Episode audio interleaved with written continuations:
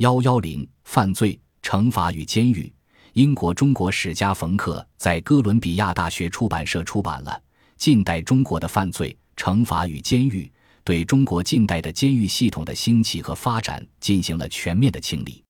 本书是奇迹中国近代种族观念和性文化研究之后的又一力作，再次反映了作者在历史研究中的那种独特的观察问题的眼光和思考问题的方法。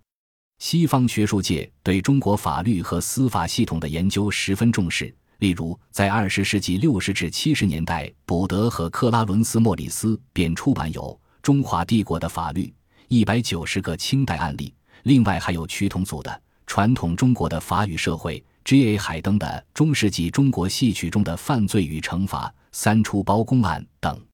上世纪九十年代，有关研究更加丰富。如杰弗里·麦克科纳克的《传统中国刑法》，布莱恩·麦克拉特的《宋代的法律与秩序》，白凯和黄宗治编的论文集《清代和民国的民法》，以及黄宗治的《中国的民事法：清代的表述与运用》。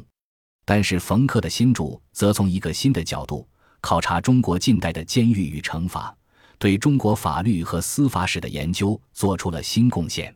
全书分八章，第一章为导言。第八章为结论，其余六章分为三大部分。第一部分研究1895年至1927年间中国近代刑事系统的产生，其中第二章探讨晚清的监狱改良运动，回顾了传统中国的监狱、西方监狱系统对中国的影响，以及第一批模范监狱的出现。第三章把注意力放在民初的监狱系统，包括司法部与监狱改革。北洋政府下的北京、奉天、江苏的监狱和惩罚等。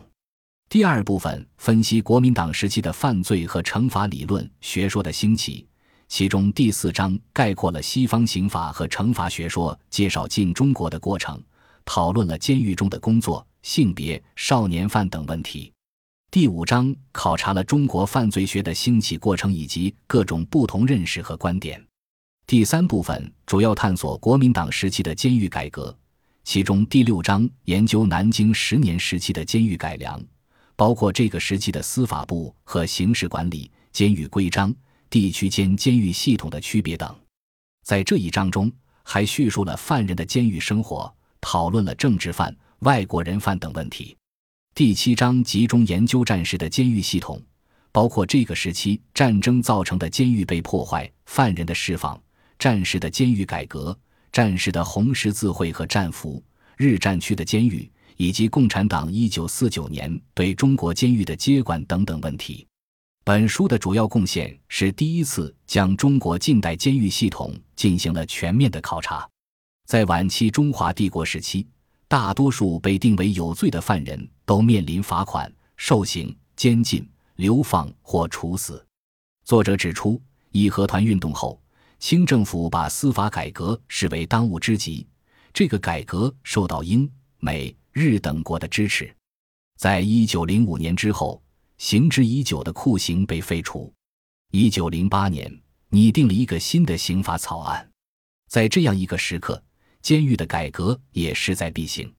中国的监狱改革运动肇始于晚清新政、辛亥革命后继续发展。作者考察了北洋军阀在监狱改革方面的动作，提供了当时监狱系统发展的一个大致轮廓。一九一二年，中国第一个模范监狱——北京第一监狱设立，这个监狱立即成为现代性的标志和维持秩序的一个有力工具。本书的另一个显著特点是揭示了从一八九五年到一九四九年间中国监狱的文化含义之变化，以及监狱的社会作用。通过监狱来考察二十世纪上半叶中国社会的剧烈变化，在这个研究中，作者指出，监狱改革是一个世界现象，并将中国的监狱改革与西方进行了比较。他发现，拉丁美洲、俄国、日本、中国、印度的监狱都有其各自的发展进程，用所谓世界资本主义或文化帝国主义是很难一言以蔽之的。作者认为。历史学家经常指出，在近代中国和西方关系的不平等，强调了帝国主义在近代历史中的角色。但通过对中国近代形势和监狱的研究，显示了西方的入侵不仅造成了治外法权等司法独立的丧失，同时也给了中国改革新机会。新式精英不仅仅是对西方的冲击进行反应，他们还积极地传播了新思想和新技术。作者在本书的一个主要观点是，在中国，监狱是一个现代工具，但却被国家用于维持传统的秩序。这个研究考察了对于改良者所提出的刑事理论，考察犯罪、惩罚和监狱改革之间的复杂关系，揭示监狱在中国是新旧建杂的组织机构。在中国传统的刑法理论中，最基本的理念之一是惩罚是教育的一部分。在中国，虽然模范监狱的出现是基于改革思想，也是世界范围内司法改革的一部分，但传统的中国教育。道德和法规也在中间起着重要作用，因而新语就是相辅相成的。像传统中国一样，监狱仍然是教育的一部分。在民国时期，树立模范非常流行，诸如模范学校、模范村、模范城市等。模范教育不仅是设立学校，而且还建立监狱去规范人们的行为，推行对人们行为进行规范的律令，是确立一个模范社会的一部分。因此，作者认为，模范监狱实际是那个所谓模范社会的一个缩影。本书分析了1895年至1949年间中国刑法理论及其运用的变化。作者根据上海和南京的档案资料，第一次揭示了民国时期中国城市、省级以及国家监狱的状况。作者还大量利用了北京市和辽宁省的档案，用以探索民国时期监狱管理的状况。在西方。历史学家已经力图从单纯对监狱的研究转移到对犯人的狱中经历的考察，通过对高墙后面犯人的生活的研究，去研究他们之间以及他们与监狱系统间的复杂关系。本书也注意到对狱警的研究，虽然他们是这个系统的一个重要组成部分，但在过去的中国监狱的有关研究中，则几乎听不到他们的声音。过去。对于犯人的狱中生活也缺乏研究，但冯克对此进行了认真的探索。从作者的描述中，我们看到了他们在高墙内的处境，包括监狱对他们的防范和管理、衣食生活条件、做工、改造、教育、逃跑和骚乱现象、犯人的申诉、管理人员以及监狱的公共形象、监狱里的疾病与死亡等。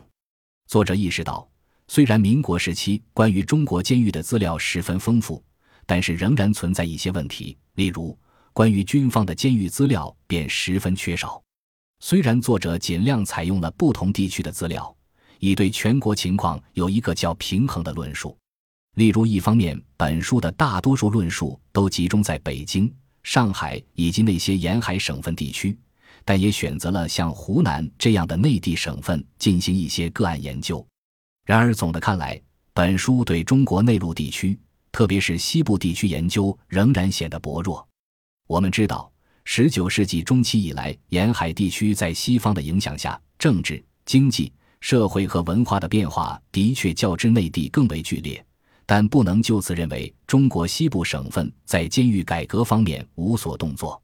实际上，在新政时期，中国内陆像全国一样。在各个方面进行着改良，例如四川省在二十世纪初便进行了比较全面的对监狱的改造，包括建立对轻罪犯人的迁善所、罪犯习役所、罪犯学堂以及建模范监狱等。对中国内陆，特别是西部地区的研究，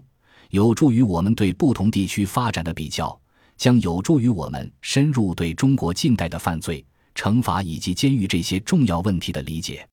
另外，在本书的结构上也有不尽如人意之处，